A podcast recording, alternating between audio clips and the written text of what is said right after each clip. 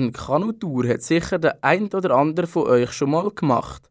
Eine so eine abenteuerliche und aufregende Geschichte, wie sie der Holger mit drei Kollegen erlebt hat, hat aber sicher noch niemand von euch erfahren. Das ist das Thema vom fünften und letzten Teil von der Storytelling-Serie aus dem Naturama Aargau. Es fängt vor 20 Jahren an.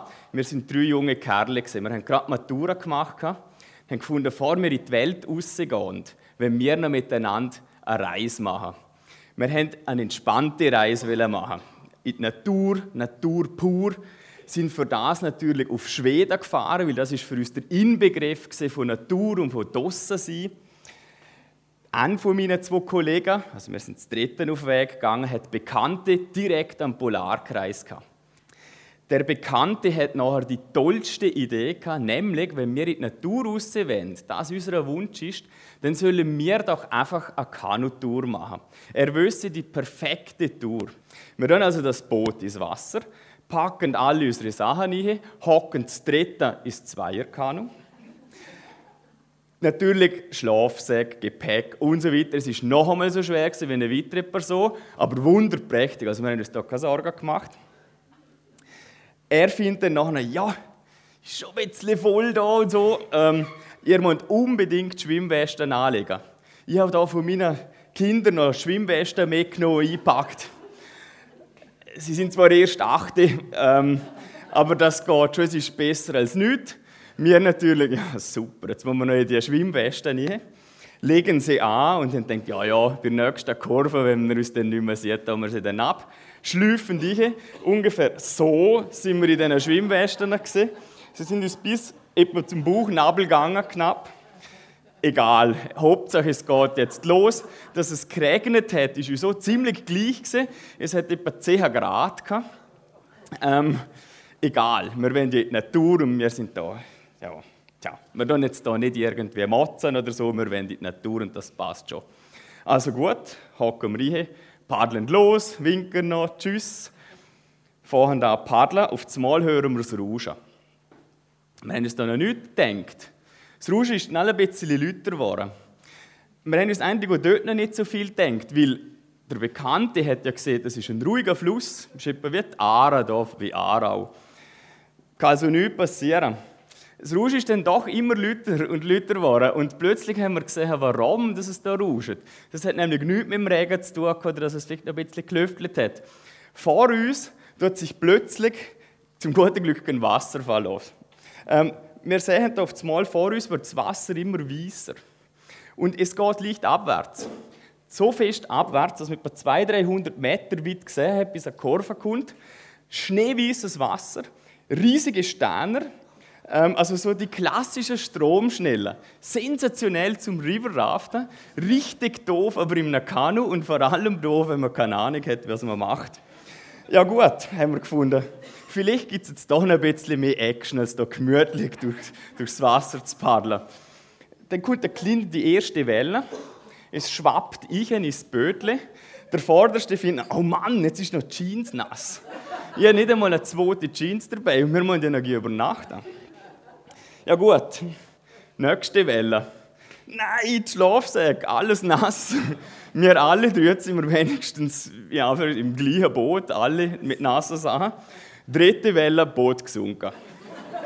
Ja, wir drei Kerle mit im Wasser drin. Jetzt sind wir wirklich in dem weißen Wasser gesehen. Steine rund um uns herum, das Wasser trocknet einem nur noch Fürsche. Dort ist uns bewusst worden, hm, nasse Kleider sind nicht mehr wirklich unser Problem. Wir müssen raus aus dem Wasser. Und für mich war noch, noch klar, irgendwie einfach weg. Ich muss ans Ufer. Haben die anderen schon fast vergessen um mich herum. Das Wasser, könnt ihr euch vorstellen, war etwa einen Meter tief, also nicht so tief. Aber durch das, dass da so viel Wasser gekommen ist, da kann man nicht mehr stehen. Das trocknet einem einfach fort. Dann hat es angefangen. Das Wasser trocknet einem an, oder hat mich angetrocknet unter Wasser. Dann schlacht man am Knie an, die Oberschenkel, irgendwie Luft, schnaufen. Es trocknet dann wieder an. Ich bin wieder unter Wasser, am Becken angeschlagen, irgendwie mal wieder die Schulter. Man ist einfach, also ich bin einfach unter dem Wasser. Gewesen. Ich dachte, Gott, Stutz, wie lange geht das noch? Irgendwie muss jetzt da Ufer kommen. Wieder raufgekommen, Luft geschnappt, So ist das hin und her gegangen und irgendwann ja einfach nicht mehr mögen. Ich bin mit, mit der Kraft völlig am Boden gewesen. Und dort hatte ich einfach nur noch ein Schwein. Gehabt. Dort ist nämlich ein Haufen Wasser gekommen und es hat mir einen Stein zugedruckt. Ich bin einfach nur froh, dass der Stein nicht senkrecht drinnen gestanden ist, sondern also schräg. Und zwar meterströmig. Das heißt, das ganze Wasser hat mich effektiv auf den Stein aufgedruckt. Ich bin draußen habe gehabt, ein Puls, das könnt ihr euch nicht vorstellen. Also jetzt ist Heiligtag dagegen. Ich bin dann draußen, habe mich gehabt, bin aufgestanden, da gesehen, gut gegangen, der Kollege, der eine ist auf der anderen Seite vom Fluss. Er ist am Ufer, wir müssen da nicht miteinander irgendwie, aber tipptopp, wir sind Hossen. Und der dritte Kollege hebt sich immer noch am Boot fest und verschwindet langsam hin um eine Kurve. Er hat dann auch erzählt, ja, weißt, ich habe das Gefühl, ich muss das Boot retten. Ihm ist noch nicht klar, dass er ruhig gefahren ist. Wir reden nachher miteinander über, ein, über einen Fluss, über, ich und der andere Kollege. Ich fand, ja, wir müssen jetzt am Ufer entlang an, jeder auf seiner Seite, und wir schauen und suchen unseren dritten Kollegen, was mit dem los ist und ob er es geschafft hat. Wir laufen also und wir sind im Urwald, in Anführungszeichen. Es hat also, wenn dort ein Baum umgeht, dann liegt er. Es hat keine schönen Wege im Ufer entlang. Das heißt, man ist nicht so schnell am Laufen. Bei mir ist es aber noch gut gegangen. Bei mir hat es nämlich keine Biber gehabt. Auf der anderen Seite denen hat es ziemlich viel Biber gehabt. Und der Kollege hat nachher ständig wieder durch so kleine Seitenflüsse, wo die Biber gestaut haben, durchschwimmen. Es ist nicht lang gegangen, haben wir uns aus den Augen verloren. Ich laufe also weiter gefühlt eine halbe Stunde. Wie lange es wirklich gegangen ist, habe ich keine Ahnung, weil alles, was wir hatten, ja im Fluss gewesen. inklusive Nattel, Ura und so weiter. Ich laufe also und plötzlich sehe ich mitten im Wald ein Kerl stehen. Käseblech. Steht noch so dort. Da blüht es. Es tropft schön an. Ich sage, du, wie geht's dir? Ja, ich bin rausgekommen. ähm, ich habe schon ziemlich viel gekotzt und gemacht im Wasser. Ich habe so viel Wasser geschluckt. Es ist nicht mehr gegangen. Du, ich habe völlig aufgegeben, abgeschlossen. Und dann ist doch tatsächlich ein Baum quer in dem Fluss drinnen gelegen. Und ich habe mich noch mit letzter Kraft heben und mich rausziehen. Ja, und jetzt bin ich halt da. Die Oberschenkel tun mir ziemlich weh. Ja, Du blühtest aber auch ziemlich. Ah, okay. Ich habe gemerkt, er hat einen Schock. Wir haben uns dann gesehen und wir haben dann schnell gesehen, ja, es ist einfach eine Platzwunde. Schaut schlimmer aus, als es ist. Es ist dann wirklich vorgekommen, dass die Oberschenkel, er hat, ist so lange im Wasser, und hat so häufig im Oberschenkel an diesen Steinen angeschlagen, dass die richtig geschwollen sind. Ihr erinnert euch, wir sind jetzt in einem Urwald. Also wenn ein Baum geht, liegt er und es hat kein Wege. Also man muss über Hindernisse über. Ja, wir finden also, ja gut, was machen wir? Wir laufen jetzt am Ufer entlang zurück. Wir haben ja dort ein Bröckli gesehen, wo wir hergefahren sind, bis zu dem Bröckli. Und jedes Mal, wenn ein Hindernis gekommen ist, ist es natürlich relativ schwierig gewesen, weil er alleine fast nicht übrig ist. Immerhin, wir sind da Fürsche gekommen. Und irgendwann ist mir noch in den Sinn gekommen, Jesus, ich habe doch letztens einmal MacGyver gesehen. Also ein paar können sich noch erinnern. Gut. Ähm, der MacGyver war in einer ähnlichen Situation und hat dort festgestellt oder gesehen, ja, wenn man im nasse Baumwollkleider anhat, dann verliert man die Temperatur unheimlich schnell. Ja, was ist die Lösung? Wir haben ja 10 Grad, es hat übrigens immer noch geregnet. Und das Wasser hat etwa 4 Grad, also wir sind schon ziemlich unterkühlt. Ja, da gibt es nur eine Lösung. Kleider abtun. Also, wir zwei dann Kleider ab, die Unterhose haben wir noch abgehalten und die Wanderschuhe auch, packen die nassen Kleider und Schwimmwesten unter den Arm und laufen da so wunderprächtig durch den Wald. wir sind ziemlich lang gelaufen. Und nach etwa drei Stunden Grössenordnung sind wir dann tatsächlich zu einer Straße gekommen. Wir haben dort schon diskutiert miteinander, wie machen wir, wie geht jetzt das weiter. Er ist wirklich langsam, fürchtig langsam. Gescheiter ist es vielleicht, wenn wir uns auftrennen. Ich laufe bei einer Stunde, schaue, dass ich in dieser Zeit zu dem Bröckchen komme oder zu einer Straße. Wenn ich es nicht finde, komme ich zurück und dann bereiten wir uns auf die Nacht vor. Ich laufe also, lasse ihn zurück, er hat das gefunden, ist tipptopp so. Ich laufe, irgendwann einen fürchtigen Durst gehabt, bin zum Fluss gegangen, habe ein bisschen getrunken und sehe weiter weg einen Helikopter. Ich Kopf, was ist das für ein guter Zufall? Jetzt kommt doch tatsächlich noch ein Helikopter. Vielleicht sieht er mich. Stand so dort, mache so ein bisschen den Hampelmark und wirklich tatsächlich immer näher am Fluss entlang.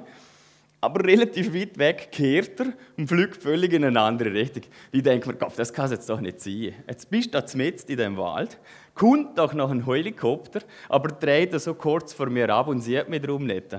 Ja, noch blöd gegangen, in Anführungszeichen bin ich zurück zum, zur Straße und dort steht schon so ein schöner roter Volvo mit zwei Kerlen drin, typische Jäger.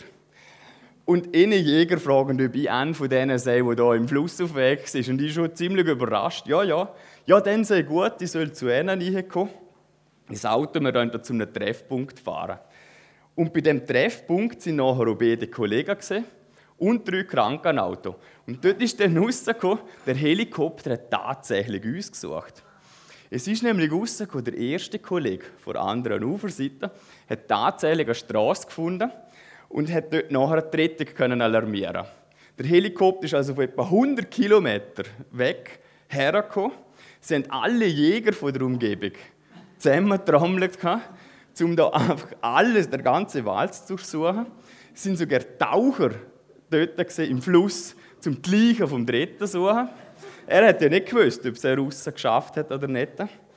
Wir auf jeden Fall heide froh, dass die 60 Leute, die in unserer Rettung beteiligt sind, uns gefunden haben. Wir sind noch froher, dass wir es nicht haben zahlen mussten. Auf jeden Fall fahren wir dann mit Blaulicht ins Krankenhaus. Dort ist fast die schlimmste Sache passiert. Ähm, wir drei sind dann halt so dort gestanden. Wir haben schon unsere schönen Acker hinten offen, halber Blut dort. Wir waren in Schweden, 20-jährige Bürst, keine Freundin, drei Blondinen, Krankenschwestern, wallens Haar. Und wir mussten eine Urinprobe in so eine blöde Flasche abgeben. Es hat noch geklappt, schweißgebadet. Am nächsten Tag, es ist dann ausgekommen, wir haben keine innere Blutung, nichts. Wir haben zwar 34 Grad Körpertemperatur, was nicht mehr gerade so gesund ist, aber so ist es wunderbar. Sind dann zurück und dann hat sich das natürlich in dem Dorf, wo wir sind, umgesprochen, äh, was da passiert ist. Und dann ist ein Journalist zu uns gekommen und hat mit dem Kollegen, der am längsten im Wasser ist, ein Interview geführt. Exklusiv für die grosse Tageszeitung der Region. Doppelseite mit einem Porträt lebensgroß. Das ist die Titelgeschichte von dieser Ausgabe. Ist dann noch gedruckt worden am Tag drauf und wir haben natürlich kein Campingmaterial mehr gehabt. Also fahren wir wieder zurück in die Stadt, wo wir schon im Spital sind. Kommen wir in einen Sportladen. Wir, wir bräuchten da eben Campingsachen. Dann schaut die, die eine so an von uns drei an. Die kenne. Mein, du bist doch der, wo in der Zeitung war und fast vertrunken. Ja, wir sind die gesehen. Ja, bei uns gibt es jetzt gerade für euch 20% Rabatt auf alle Campingsachen. Aber wenn ihr nochmal so etwas macht, erwähnt, dass das Campingzeug von uns war und dass wir da so, so großzügig gesehen sind. So möchte ich enden. Es ist also doch ein positiver Schluss. Somit hat die Geschichte vom Holger also doch noch im Guten geendet und hat sicher auch bei euch Zuhörerinnen und Zuhörer für ein paar Lacher gesorgt. Mit dieser Geschichte sind wir am Ende der Storytelling-Serie aus dem Naturama Aargau. Ich wünsche euch jetzt einen guten Rutsch ins neue Jahr und bleibt Kanal K auch im neuen Jahr treu.